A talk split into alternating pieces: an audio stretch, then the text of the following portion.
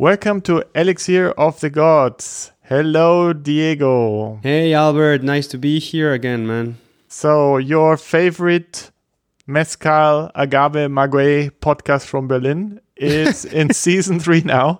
Sorry for the long wait, but we're going to get to that.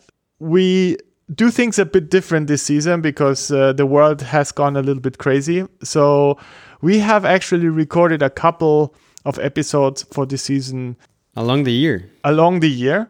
Yeah. And uh, so we are going to give you a bit of a sneak pre in this first uh, first episode. So we we recorded a lot before, but now we are recording the first episode. So we are doing we're doing a bit of a time warp here. Uh, yeah, it's a different approach because uh, things got a little bit messed up. We usually go for, to BCB uh, in Berlin, the Bar Convent Berlin, uh, where we had some excellent guests in season two. And yeah, unfortunately, this didn't happen. So we had to improvise a little bit. And uh, since you probably missed us so much, we thought the first episode will just be Diego and me. And for the other ones, uh, we have some exquisite guests, I would say. exactly. We, we haven't done a, a, chapter only you and I for a while, so uh, we thought about doing this one. Uh, for us, it's also very interesting everything Albert was explaining about the, the situation this year. That was not interesting. What has been interesting is the journey we have had with this podcast. But just to add add up to what Albert said, uh, there are several events during the year that represent a lot for us in terms of seeing the people and the most representative people in the industry here in Berlin because they, they gather once or twice a year, especially during BCB. There is also Destille Berlin where we can find some people and we can maybe interview them. And there is also the Agave Hub where also some people from the agave industry gather. But this year, only Destille Berlin happened and it happened under very special conditions already with uh, severe measures and uh, already warning the attendants. I think you couldn't even go right, Albert. No, I had I had my my work life was uh, interfering. We had exactly a, so, we had a customer exactly. conference uh, at the same time. Exactly. So I I couldn't come, and uh, but we have an interview from from. We from did get an interview exactly from that time of year from from one of the really cool people that come every year to Destille Berlin. But two out of the three events were canceled this year. So for us, it was um, we had to reorganize, and you will see during the show, during today's show, what we could do, how we did it. We will explain. Yeah, and even today we are not in the same room, so we Exactly. are socially distanced. Exactly. Yeah, we, we thought actually about the, doing some uh, episodes during the summer because Diego was uh, coming to my place and we could sit outside. We have a we have a balcony, but we were so starved out just for having a conversation and just for drinking that we didn't want to turn on the microphone. And uh, Yeah, Yeah, that happened twice. it happened That twice. happened so- twice. We were supposed to record something, and by the end of like three minutes after I arrived to Albert's, we opened the beer, turned on the grill, and it was like, dude, no, we haven't done this in like eight months. Let's start just having fun. Let's just drink. exactly. Let's just start having fun, which Yeah. I think it's totally normal. and I guess you guys understand, but still, we wanted to give you a season three, and now we are in October, and uh, we hope we can put this out uh, very soon. So, before we continue with our conversation, maybe we give you a little hint or a, a- a little idea of what what we are going to do this season. We had to change plans, and what we did is we reached out to people in Mexico. So three of our interviews are actually also remote interviews from uh, people in Mexico. As uh, Diego said, usually we try to do things in person where we have uh, where we sit around a table and and we are social. Yeah, this was not possible and. Berlin is very small, uh, and Europe in general, the the world of mezcal, the world of agave enthusiasts and uh, knowledgeable people, uh, is very very tiny. So it's not the same as in the US, where you have many people who uh, know a, lot about the topic. And uh, we had to go remote, and uh, we used some of our connections that we built over the last two years to find some interesting guests. And we did. We did. Some of the best interviews we have had are you're going to see this here in, in, in this season. For, in, at least in my opinion, you guys judge and, and, and you let us know with your comments what you think. But in, at least in my opinion, some of the best interviews we have had are yet to be published in Elixir of the Gods. What are we going to do? So after you hear this episode, we're gonna give you two weeks to listen to it, and then we put out the next episode. And after two weeks, we're going to put out the next episode. And in total, we have five episodes uh, ready, including this one. And maybe we do a six at the end uh, as a finale uh, once this is done. The first episode will be with, I would say, an enthusiast, an agave enthusiast. He's not part of the industry in terms that he does business with mezcal, but everybody knows him. Uh, he's a guy from Belgium. Yeah, I don't want to say too much right now, but uh, he's really everywhere uh, where you can find uh, an maguey distillate. He's there. And, or tacos. or tacos, tacos as well. yes. or just tacos.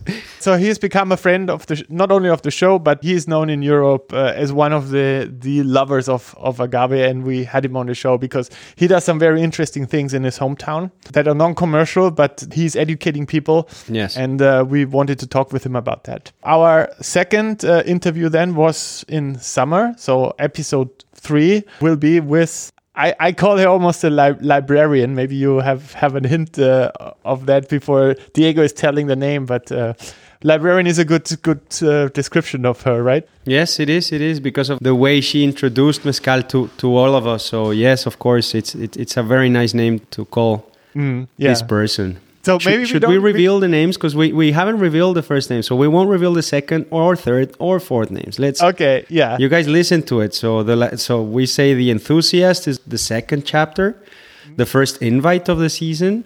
The librarian is the third chapter, second invite of the season. I like mm-hmm. that. Yeah. And uh, then we had uh, the ability or the possibility to talk with another legend, and I, I call him the storyteller. Is that is that a good uh, expression for for this person? Of course, having him him on the show was was very interesting to hear his opinions and and how the the industry has developed. I mean, it was a very interesting uh, conversation we had with this person. He's a legend in the industry. Not only a legend, but he he, he really is like uh, one of the heavyweights in mm. the industry because he is from the territory not only from Mexico but from the territory where the, from the Mecca and everything. So and he really likes the the, the stuff you know? He also he, he says it. He says uh, his part-time job is alcoholic. So which is a lot of fun because he is so knowledgeable that you even crack a laugh there when he says it. It's really interesting. But he's not only a, a connoisseur but a, true fan of the drink. Like uh, he tries to understand every nuance of it. Exactly. From,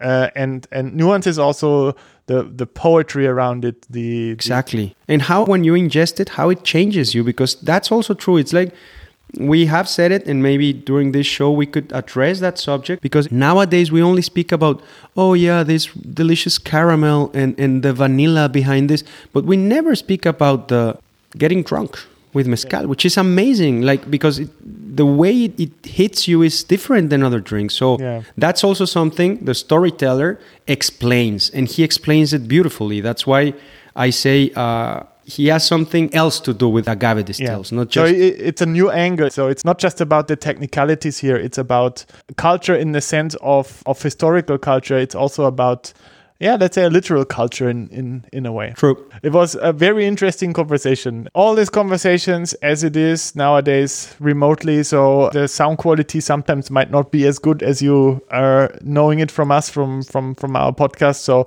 but we're trying to do our best, and I think the information we have in there is still very valuable. And uh, I agree. Yeah. yeah. Which is the most important. And the last entry we just recorded last week, which was a, a, surprise for both of us. So it was actually two people who reached out to us on uh, on social media and said, "You guys, we want to talk about a spirit from the north." And it was an eye-opening conversation. Uh, again, again, a very different aspect, a very, yeah, very different I think you can say the drink on this one. Yeah. You, just okay. yeah, you're right. Okay. We're talking about say, uh, we're exactly. talking about Sotol, of course, sí. and uh, it was very interesting. But also, they have a different history and, and different struggles and and also different opportunities uh, uh because maybe they can avoid some traps that uh, in tequila that happen in tequila and mezcal, and maybe they can avoid this because the industry is developing slower or later. They can observe it and see what they can do better. And uh, yeah, amazing talk. The the usual technical difficulties. So uh, while we were doing the interview, uh, a driver hit a telephone pole or a, a, a, a cell phone pole, and the guy was gone for a while, and uh, we, we had to improvise. This was in Ciudad Juarez, Chihuahua. the, the, driver hitting the pole, so it was yeah, a crazy moment. Yeah. Also, great show. I agree with you, Albert. All great show, uh, especially because it really gives you uh, again the feeling of not knowing anything. Exactly. Which is important because then you're again very uh, uh, aware of your ignorance. And it's important to expose yourself to that feeling of ignorance so that you can you're open to learning a bit more. That's very important. And, and in this chapter, I had this feeling uh, several times, man. It, it, it was like, oh, okay, keep on telling us, man. We had no idea, or we have no idea about this. We have tried Sotol. We we we, we even uh, distribute Sotol here in, in Germany and Albert, and now we have bottles in our houses. But it's not the same when you talk with somebody that is in the industry, tells you stories, sees the, the producers, has like the pride on, and has exactly, also very much of a pride exactly, for the, for the exactly. product. Yeah, I agree. I agree. Exactly. And Everything. Actually, at some moments, you were talking too much for me. I was, I was just thinking, "Shut up, Diego. Let, yeah. let the guy talk." It's let them talk. Exactly. You don't know nothing about the product. Shut up, man. yeah, I can imagine. I can imagine. Yeah, I think you you even told me during the show, and it's perfectly okay, man. That. Uh, let them talk. They are the ones who know about this product, of course. So that's that's basically the the sneak preview, and we are really proud and excited that we put together all this information for you, having these conversations. Uh, we do this for us. Let's be honest about this. Diego and I, we want to learn more about it, but if we can share it with a group I think that's uh, that's even exciting, and um, some of the connections that we found uh, is thanks to the podcast and thanks to you guys. We uh, we have made more connections, and that's what it's all about. So I think it's about building a network, and uh, we are a very small group here in Europe. And if we can get together, if we can connect the right people with each other, that uh, makes us very happy. You wanted to say something, uh, Diego, about using the connections. So you said something about Bacanora uh, because yeah, we had this yeah, total yeah, experience. Right. Because because of this last chapter, guys, we thought this afternoon when we were planning uh, how to go on with the show, because of course COVID has made uh, an earthquake in, in several instances of our lives. So we were thinking of just giving a shout out to the listeners. If anyone is a in the Bacanora industry and wants to share some information, it's very important that we point out we don't care about brands. We really are for the culture. So if anyone in the Bacanora industry wants to join us for a chapter and talk about the culture, the history, the current situation, the ways of distilling, enlighten us like the Sotol guys did, and we're going to invite those guys again. And if they want to invite their friends, they're coming because it, it's a lot of fun for us. And I think they are also thrilled to be able to reach further. That's what we can provide, you know? This is a shout out to the Bacanora industry too. We are not the most knowledgeable in any subject. We are here, like Albert said, because we love this, but we're not the most knowledgeable in any subject, but especially weak on Sotol and Bacanora. If people from the Bacanora industry want to tag along and, and give us a call or write an email, chicos, go ahead, chicas, go ahead. It could be interesting to do a chapter with some really connoisseur of the Bacanora process. We would be very, very happy about that. Yes. Yeah. yeah. I think it's time for a mezcalito. Uh, yeah, you're right. You're right. We're talking too much already. Yeah. Did did your mezcal selection grow during COVID when COVID yes, started? it did. Yes, it did. Yes, it did. Uh, I think everybody was doing not so good, but the online shops were kicking ass, man. Mm, yeah. Mine tripled probably.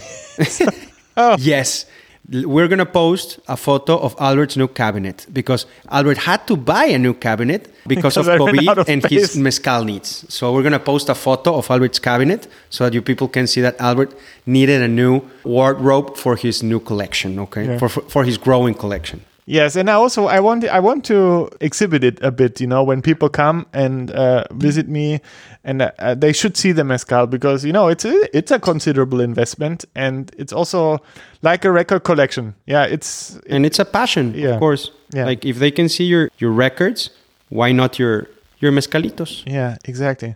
So we, we're having the Durango. No, San Luis Potosí. Uh, sorry, the Rumbes. The Rumbes. I'm, yeah. I haven't even had my first sip yet, and I'm already making these crazy mistakes. Yeah, this is an excellent bottle, and I, I pestered Diego to get a bottle of this, and finally he he organized me one because full disclosure, he's importing that stuff to Germany, and I had this on my vacation uh, two weeks ago, and uh, it was full. Uh, before I started that vacation, and now, if I'm a pessimist, I would say it's half empty, but it's still half full. Exactly. optimist. You still have half. I still have half, but I really enjoyed that drink during during my time in uh, at the Baltic Sea, uh, where we took walks and uh, went at the sea, and I Salud. salute. Uh, we we wanted to. Mm. sorry, I took a sip while I was starting a, a phrase. Sorry. Today's curation we did together, Albert and I.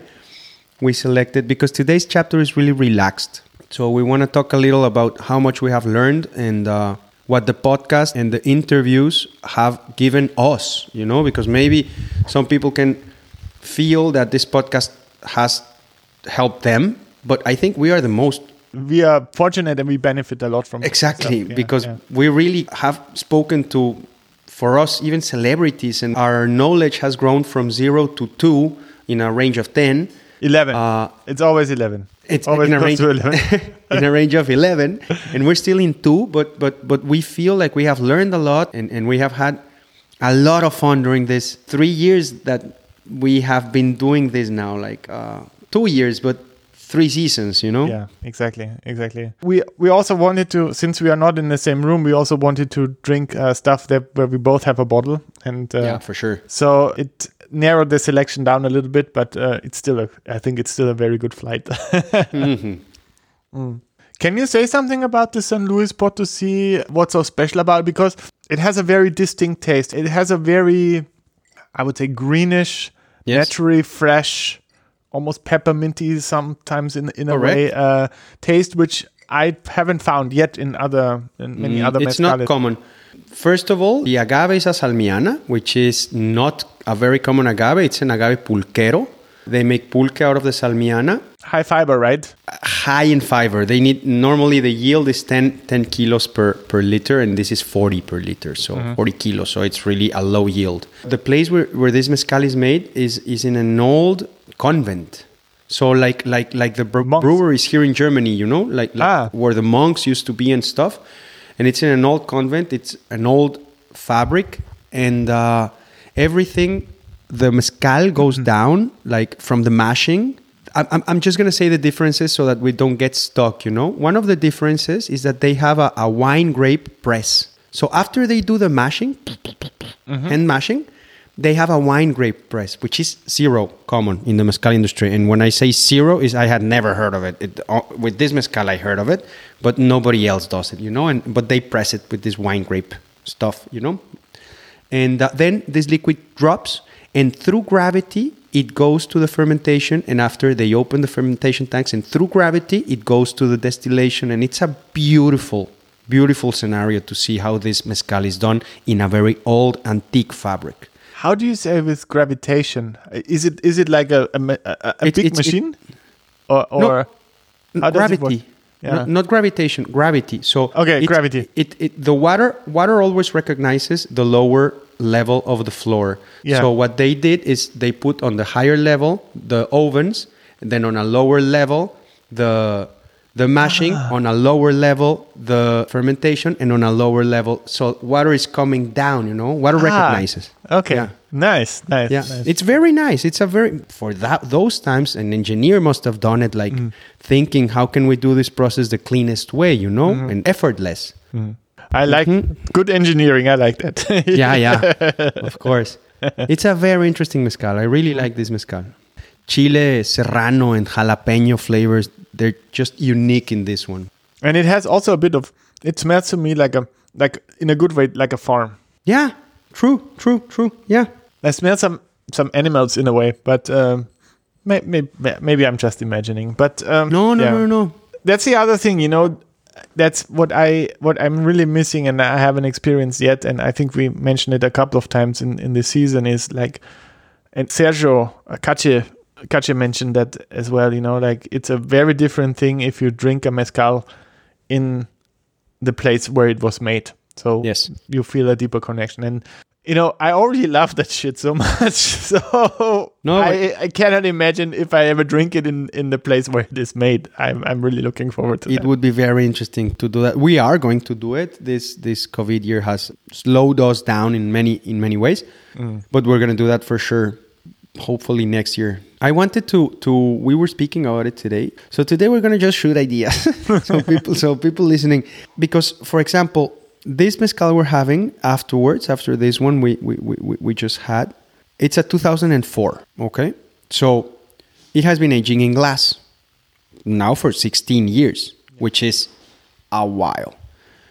And of course, we can feel that the roundness has uh, evolved and the product has a, a different profile. And yes, yes, yes, yes, we can say so many subjective factors and things that mm, we think we understand, but we truly deeply don't. And we would like if somebody out there knows somebody, or if somebody out there is listening and has like a collection of bottles from 2004, 2005, 2006, 2007, and has a really clear idea on how the mezcal evolves in glass, but not just like it has been sitting for six months in glass. No, okay, mm. thank you. Six months in glass, we understand it's going to round up, and that is the common practice in the industry. No, we're talking about years and many years, like 15 years and 12 years, and like, you know, but sitting in glass. Yeah, we talked a little bit about this in a season before uh, when we were talking about like maestros when they when they have a daughter or when they have a, a, a child and they bury it. They they do a glass they do a distillation put it in a big glass bottle bury it and when when sh- the daughter turns 15 they dig it out again and uh, and everybody says yeah it's something very special but maybe we can find out more about that that would be interesting to to uh, learn a couple more details about that yeah Exactly. There is not much information uh, there, at least written. Of course, the, the most information is orally. So, if anybody has a document or is interested in telling us some stories about this subject, that would be interesting to hear too. Yes We are going, Albert, to to bring to Europe. I just found out today. It's a, a tequilana Weber, but it's not a tequila. It's not certified. That has been sitting in glass for 20 years, and there's only 48 bottles coming to Europe. Uh, one's for you, one's for me. So there's 46 bottles coming to Europe. If anyone's listening, this is going to be a surprise for some of the distributors that we are going to be bringing. It this it's one case per distributor. You know, it's just like a, for a, for collection. 20 years I've tried this product. It's outstanding, and um, maybe we do a chapter on that product alone. You know, because it was, it's a, it's an outstanding product, and and, and I, I really want you to try it. But there we can see maybe a bit more get a grip on this we're talking about. You know, Yeah, that would be interesting. So otherwise, we, you know, I don't know how long my bottles will last, but I cannot imagine that any of my bottles will last more than five years. I mean, usually th- they last two. If if I'm optimistic, they last two, maybe three years. That's now that my Scotty is for. collection has been a bit grown, maybe maybe they last a little bit longer, but it, it's still, I don't think. Uh, and of course, and it, it's also open and closed again all the time. You know, so Yeah. there's fresh air, so that might also change things. That's also Of course. something something interesting to know. Yeah. Of course. No, that's that. that I think that's uh, something that you should know. If you don't close the bottle, the aromas go out. So if you don't have the cork on the bottle, if you just leave the bottle without the cork, the aromas disappear. You know.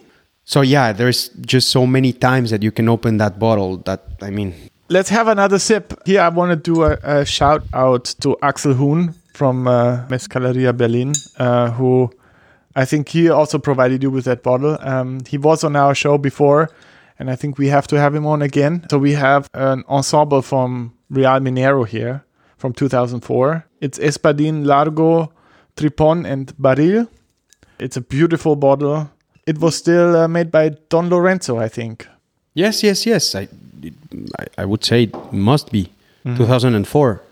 And what's also interesting is that the age, they wrote down the age of the plants, and the Espadin is 10 years old, the Largo 14, the Tripon 15, and the Baril is also 14 years old. So we are looking here at, at stuff that was planted in 1990.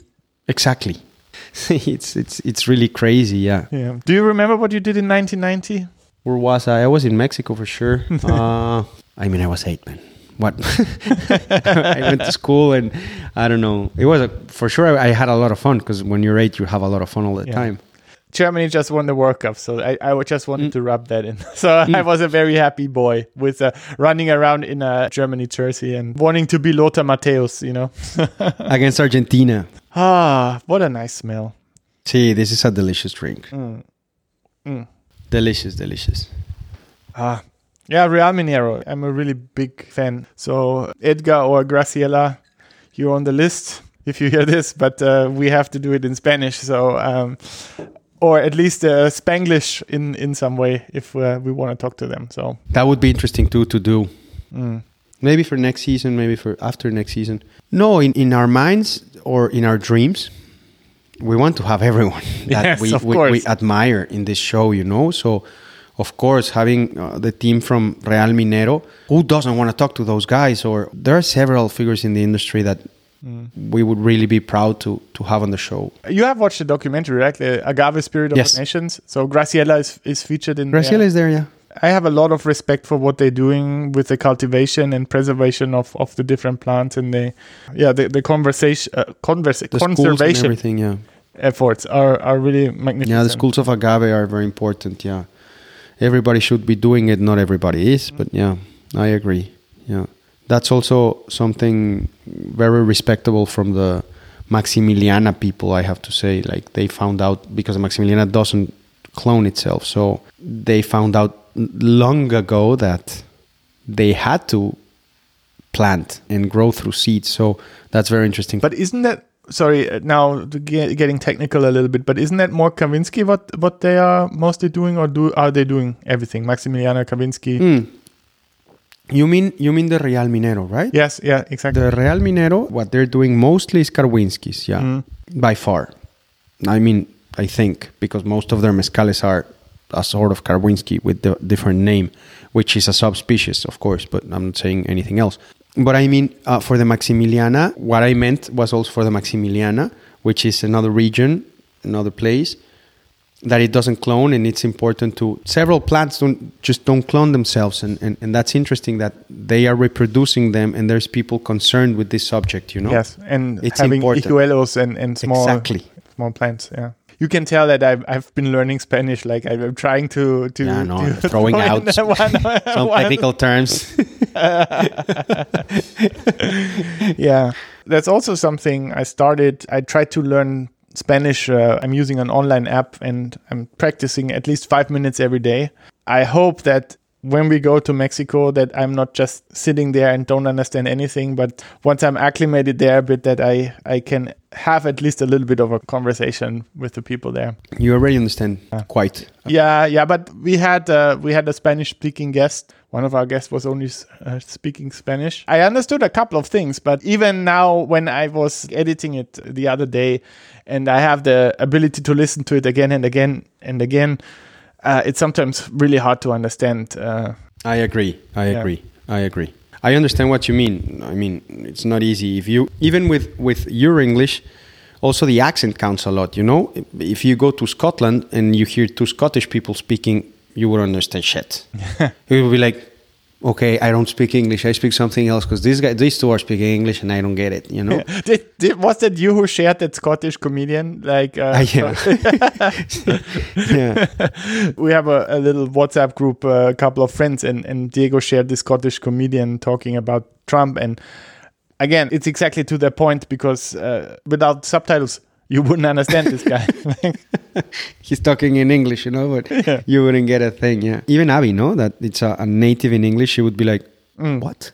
What is this guy talking about?" You know. Even in America, where Abby and I, uh, my wife and I, we did a road trip one day down to Florida, and then this Southern English. She had a lot of trouble to understand that. You know, that's that's what, not what she's used to. It's a, it's a very different language, and uh, but you have the same thing in Germany as well. I mean, Yeah, you know, true. if you're in And in Bavaria and, if you're in the north, totally different dialects, and and um, I Yeah. bet do have the same in Mexico, and then you Yeah. have also probably the the local tongues, the local uh, native languages True. that kind of mix uh, with with the Spanish, and and uh, uh, so it's probably pretty wild there as well. And now now it's slangs from each city and everything so everything is compli- i mean not complicated because we understand each other but yes the slang has also intervened nowadays with like uh, different words that we use the, the young use that maybe you don't understand if there's two 15 year olds speaking on the street in your same like two blocks away from where you were born. It's like what, what are they talking about man? Why do you think that is? Maybe I'm getting a little bit uh, philosophical, but I'm just thinking about like how this drink that we appreciate is bringing people from different countries, different backgrounds together, and you know you sit together. And the language is, is not really the important thing; it's more the shared experience. And Yeah. and why do you think that we do this with the languages? That we have all all this different different accents. Maybe I'm going totally on a tangent, but you know, when you talk about mezcal, you love that that you have a variety that you can You're try right. different things.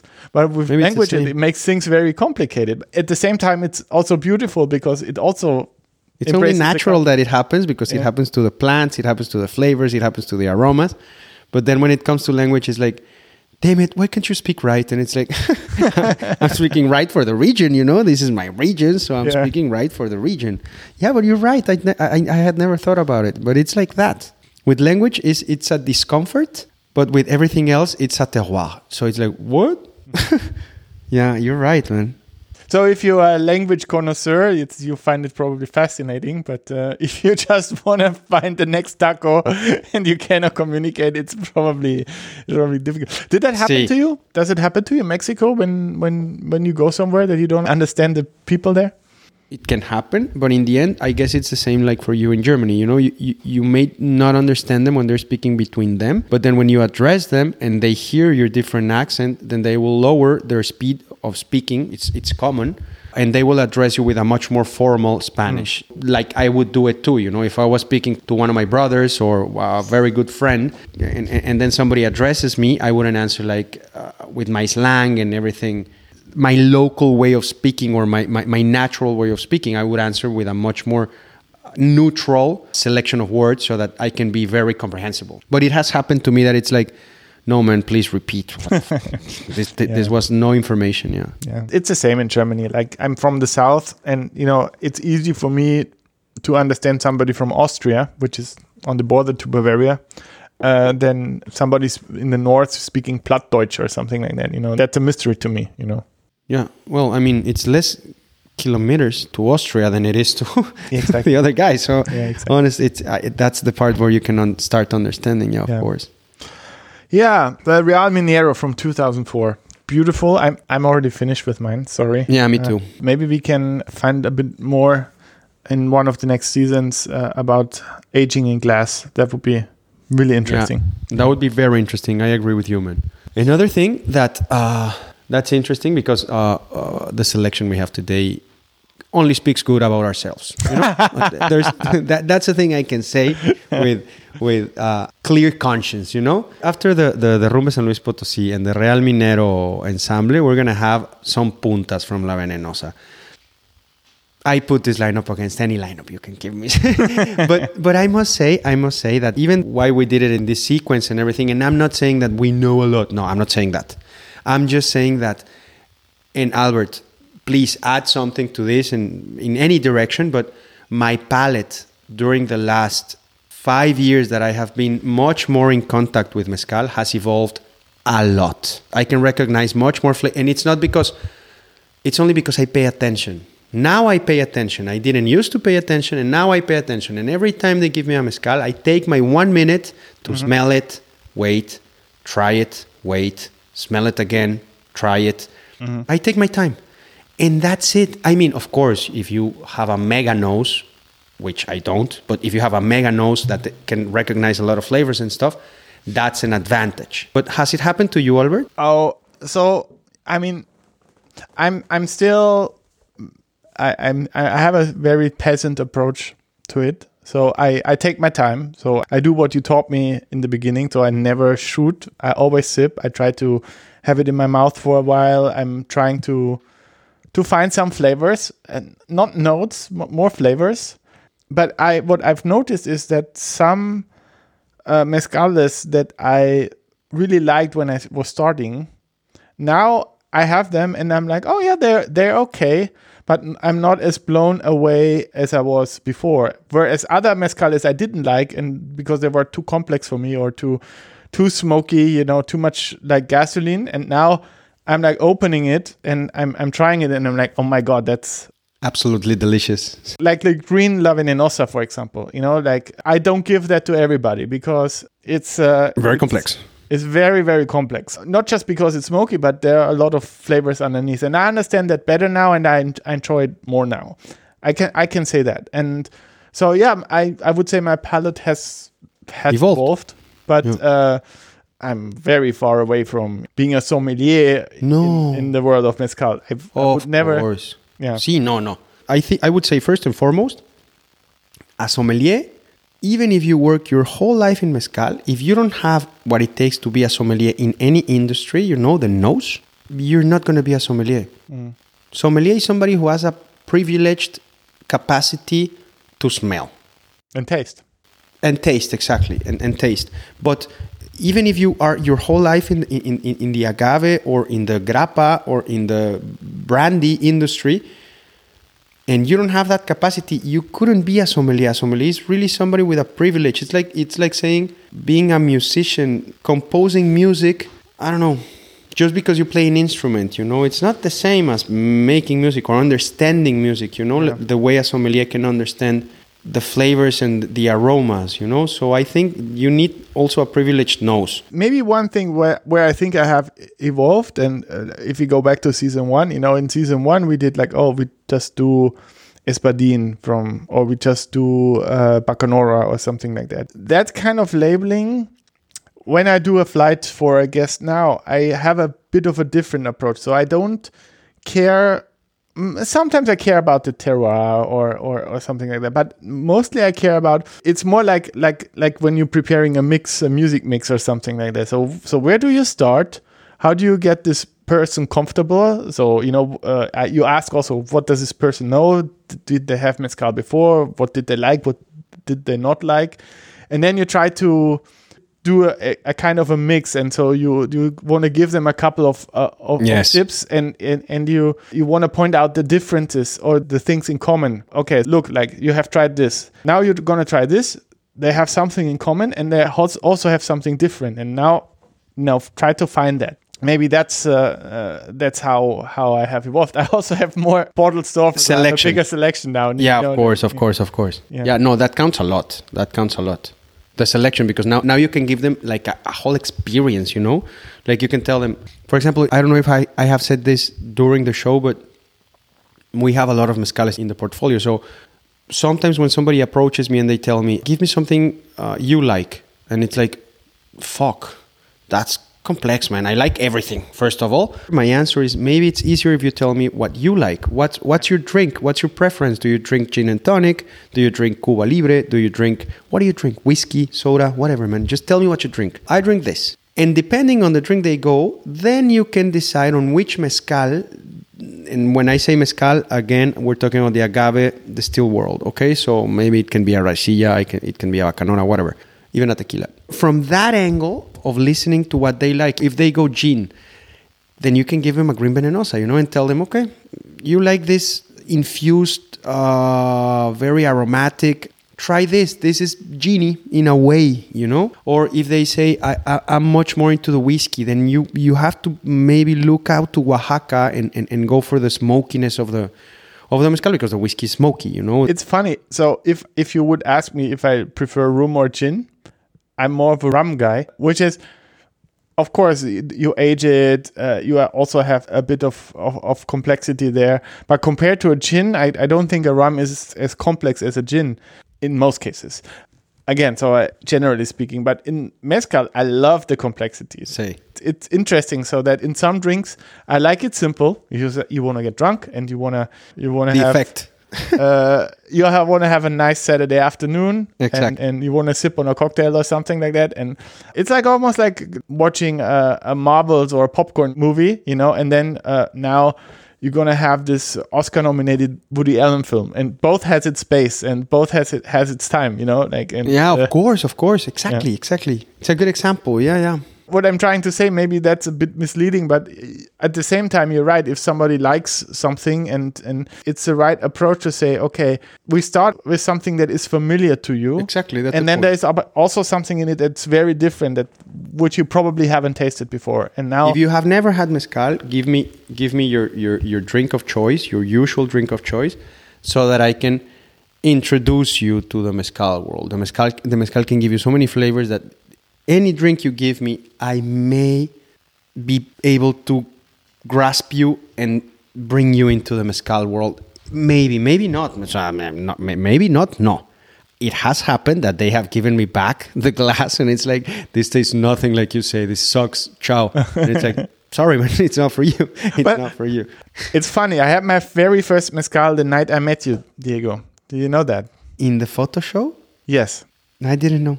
I had mezcal there, but I didn't know it was your first one. it was my very first mezcal, and I'm like, what's Alipus, this? no? They were giving out Alipus. Was it Alipus? I thought It it was was, San Cosme. I mean, I and I Could have been was San Cosme. Yeah. Because it was a black. yeah. Could have been San Cosme. doesn't matter. But when I Sorry, tried that stuff, I was like, "Holy shit! How would somebody? How would somebody sane drink that? That's horrible." You know, that was my first mezcal experience, and now, now I'm like, hit me with anything you have. You know, so maybe you have to have the the the See. you know. In, in German, you say Sprung ins kalte Wasser, so you have to jump into the cold water and learn Yeah. to swim. Yeah, yeah, way. yeah, yeah. It's true. It, it, hmm. it's kind of true for, for for so many things. Like coffee, coffee. When you're young and, and, and, and you see your parents drinking coffee, and it's like, give me a sip, and you're drinking it. It's like, why are you drinking this shit, man? And it's a, it's so bitter. Yeah, twenty years after, you're addicted to that shit, and you need it every morning. You know. Also, beer. You know, beer. The first time they give you, it's bitter. Also, it's like, Yeah, like, uh, Aha, Coca-Cola is much better back in the day. Now you're like, man, a good beer. I would give anything for a good beer. It's like one of my favorite drinks in the world, you know. But it's an acquired taste. So with with mezcal, I can imagine that it's more or less the same. I have heard things like it tastes like petrol, you know, and and it's undeniable that it can taste like petrol. So when I hear that was that, my first thought as well when I had Yeah. my first my first mezcal. it, it, some people have that, and I understand because because some mezcales can taste like petrol. This rubbery smell, this rubbery feel in the mouth. So I can understand if you disconnect from that thought and try and evolve with the mezcal, then you'll see ah, it's not petrol. It's very very it's much more complex than just relating it to rubber. Oh man, I just had another sip of the puntas. Um, it feels like when you have that, you know, it's not even the taste, but it's also it feels like in your mouth like something is lifting you up. So there are some angels coming in and lifting you, lifting you up a little bit. It's like see, see. and oh, it's a beautiful drink. and you Ah. have some jasmine wings, you know. exactly, no, it's some some some ah, beautiful drink. That's, It's yeah, this is a beautiful drink. It's an outstanding drink. I agree. I think it's worth the money. See, for sure. For me, for me, it's absolutely worth the money. For me, it's not even expensive when when you think about it, man. The production and everything. It's not an expensive drink. It is not cheap. The bottle is true. not cheap. Yeah, The bottle is not an- cheap. There are some bottles that are much cheaper, you know, much more affordable. And, and and if you're a beginner, I wouldn't say go for puntas. It's always above 60 degrees, eh, 60 ABV. No, ABV is 120, no? Because they, they always measure Proof is 120. proof is 120. Okay, ABV. It's it's always above 60 ABV. So in reality, it's not for everyone. You need to be an aficionado of the mezcal, or else you're you're gonna be like, get this thing out of my face, you know? No, it's just alcohol, you know. But Exactly. This thing is it's not, and I, I like to pair the the puntas with the the same producer at the Raicilla, which is at forty percent, and because you taste many of here here you have exactly that that uh, example where you have much of the same and then also something different, and I think with with the Raicilla from from Lobo. Lobo. Uh, Lobo de la Sierra and the the puntas, you have exactly that. You have the evolution of the spirit and and this added complexity, and it's Lobo is now doing very good in Europe. I'm very glad for that, man. He's an amazing producer, man. This guy. He's an amazing producer. So I'm really glad that's happening. All right. So that was our little tour today. Are you done with yours or you? No, I'm done with my with my punto. Oh, I, I should we start? Should, should, should we have a new one? we start from from the from the San Luis again. No, this this I, I- I mean this was just a chapter we wanted to to because after this complicated year, first of all, we wanted to have some time with you guys, whoever's listening. Uh, we wanted to have some time between us with the mics because, as we said before, we tried, but then Maurice, Maurice is Albert's. Uh, Yeah, my Grill. grill has a name. My barbecue has a name. Then, then, then when you light up the, the grill, like it's everything is so relaxed, and, and you're like, no, uh, should we? No, we should. We have to. You have to move everything around so that you can have the mics, and it's technology and it's fire, so it's like there is a risk because you're drinking, you're drinking too. So, so all those things have to be taken into consideration. So it's like, so it's, you know, yeah, fuck it. You know, let's relax. We we haven't seen each other in a while. We're also very good friends. That's also needless to point out, but important to point out. We're very good friends and we cannot see each other that often. So for us, it's also like, okay, should we be very responsible and go for the job or should we be very relaxed? And today we haven't seen each other, man. And let's talk our families and talk about our lives and work and stress and just relax today. So that happened. Maybe that's an idea for the for the next season. We do that. We get really hammered, and then we start recording. Yeah, with fire around, with fire around. With yeah. fire. exactly. We light up Maurice and, and we see what happens, man. Very well. Yeah, guys, thanks thanks for for tuning in and thanks for uh, staying with us. Uh, we know we haven't been super super active recently. We are really excited to present your new season. Short, but I think um, we are very proud of, of of the content that we were able to to create and the oral history that we were able to record uh, because maybe you know that stays around for a while uh, what we are recording and it contributes to the knowledge of these wonderful spirits that's what we hope and uh, reach out to us. So the website is elixir of the gods podcast.com we also have a map of bars there uh, which hasn't grown recently because bars also have a closed. hard time and are closed but uh, we're still trying to find mezcal or agave bars or sotol bars in Europe that that love agave. If you want to uh, reach out to us on Instagram or Twitter, you have the handle at Elixir Podcast. And if you want to find us on Facebook, it's at Elixir of the Gods. And our email is elixir of the gods podcast at gmail.com. This is how you can reach out to us. Some of you guys did, and it was amazing. And uh, we hope uh, you will reach out to us and maybe we can have you on the show at some point. Look forward to a very, very interesting season. The next episode is going to drop in about two weeks. Then, two weeks after that, the next, and two weeks after that, next. And we will see how many we have. We have at least five, maybe a sixth one uh, as uh, at the end. And um, that is our short but wonderfully packed season uh, Yeah. for this time. We're proud of it. We're proud of it. So, Yeah, thanks for listening and salute. Salute. Ciao. Ciao.